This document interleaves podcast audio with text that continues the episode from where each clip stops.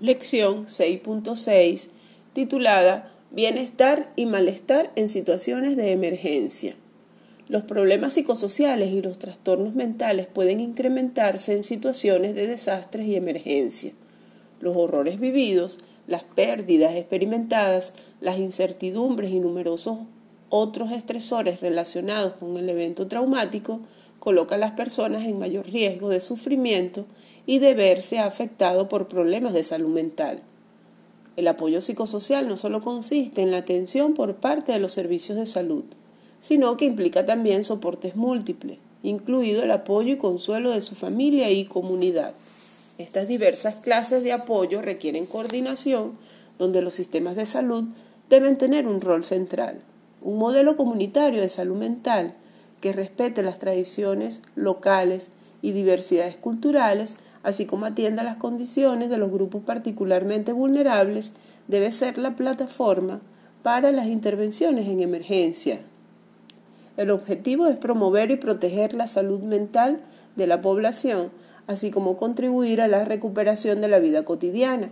La salud mental y los problemas psicosociales en emergencia implican mucho más que estrés postraumático y depresión. Una atención selectiva que se preocupa solo de estas dos condiciones es inapropiada, porque ignora muchos otros problemas psicosociales que se presentan en emergencia y tiende a no valorar apropiadamente los recursos y sistemas de apoyo familiar y comunitario.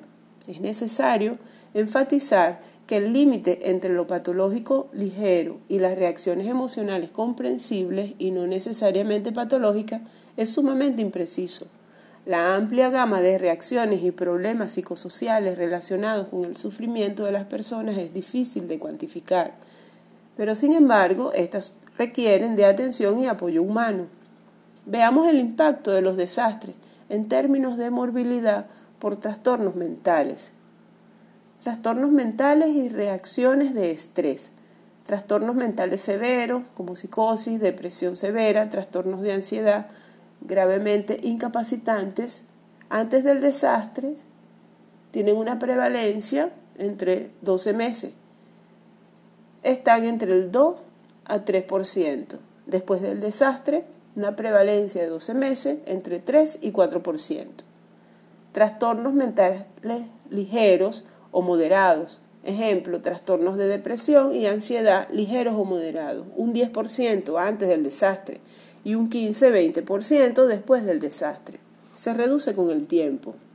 Las reacciones de estrés normal, no trastorno, no hay una estimación conclusiva y el porcentaje alto que se reduce sustancialmente con el tiempo.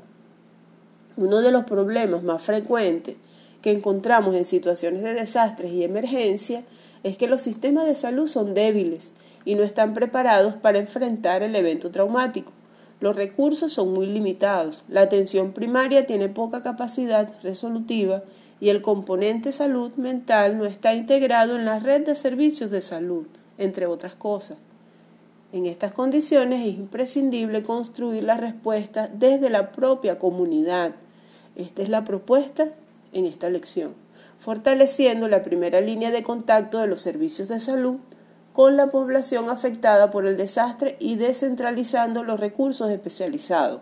Una intervención apropiada implica fortalecer el componente salud mental en el marco de la actuación de los servicios integrales de salud sin medicalizar el sufrimiento humano, ni institucionalizar o necesariamente depender de la especialización. El desastre puede convertirse en una oportunidad para fortalecer los sistemas de salud y la integración comunitaria y la participación de todos en un asunto de todos, lo cual sería muy beneficioso para nuestra comunidad.